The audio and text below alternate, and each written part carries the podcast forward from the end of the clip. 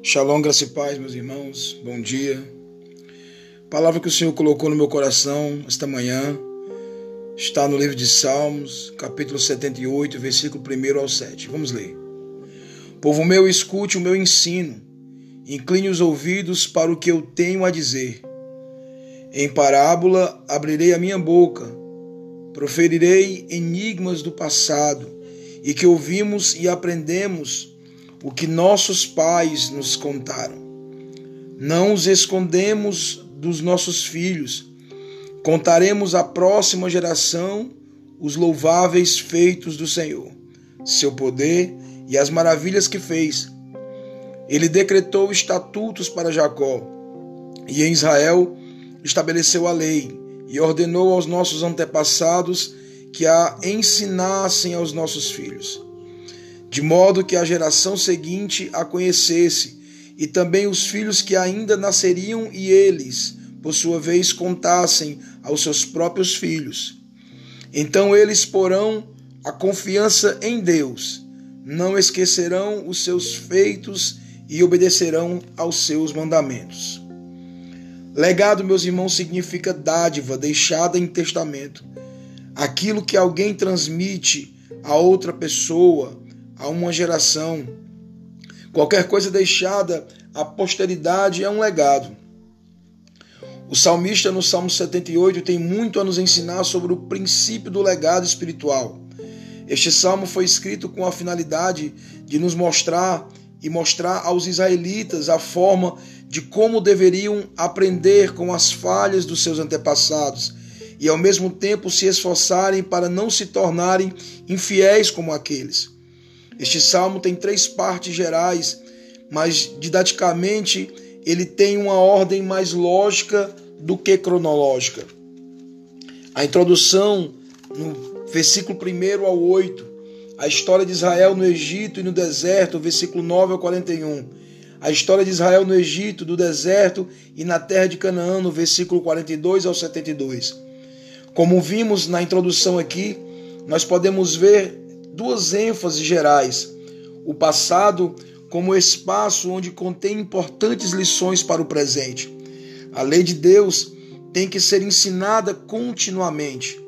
Observa-se também que este salmo é um salmo histórico, cujos registros das atividades de Deus vão desde a escravidão do Egito até o reinado de Davi.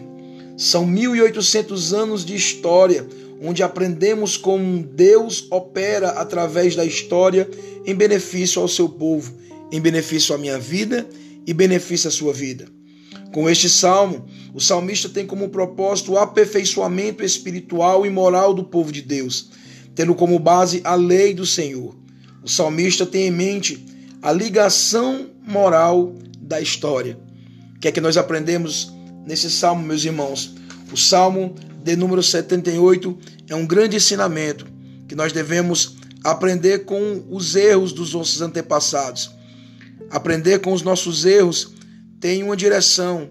Nós podemos ter dores, mas como o sábio falou uma vez, o melhor é aprender com os erros dos outros, para que nós não possamos passar por grandes guerras e lutas. Que os erros dos antepassados do povo israelita venham nos ensinar que nós devemos e possamos ser fiéis e não infiéis como muitos foram. Que Deus possa, em nome do Senhor Jesus, colocar um coração grato e fiel esta manhã na tua vida. Que Deus possa abençoar você nesse café com palavra, nessa manhã, nesse segundo programa que nós estamos fazendo na nossa rádio, Rádio Magp, do Ministério Apostólico Graça e Paz. A Bíblia vai dizer que o salmista conhece muito bem a verdade daquela observação cínica de que o povo é, escondia a maldade que estava em seu coração. E tudo isso serviu de ensinamento para o povo de Deus. Eles tinham uma imagem cínica, escondia o seu pecado, escondia a maldade do coração, escondia coisas que somente Deus poderia ver. E aí é onde está o grande perigo de nós perdermos a nossa salvação. É achar que Deus não nos conhece, é achar que Deus não está vendo, é achar que Deus não vai tomar uma decisão ou tomar uma atitude para que nós possamos se voltar para Ele. Esta manhã, meu irmão, entenda aquilo que aconteceu no teu passado. Coloca como aprendizado esta manhã, coloca como aprendizado para o teu futuro. Se as coisas deram errado no passado, começa a fazer as coisas certas a partir de agora, para que teu futuro seja um futuro de êxito, um futuro de prosperidade e que a posteridade, os teus filhos e a tua casa recebam a instrução do Senhor da parte da tua boca, da tua mente, da tua sabedoria e do teu coração. É assim que eu queria deixar essa palavra esta manhã para os meus irmãos, em nome do Senhor Jesus. Shalom, graça e paz.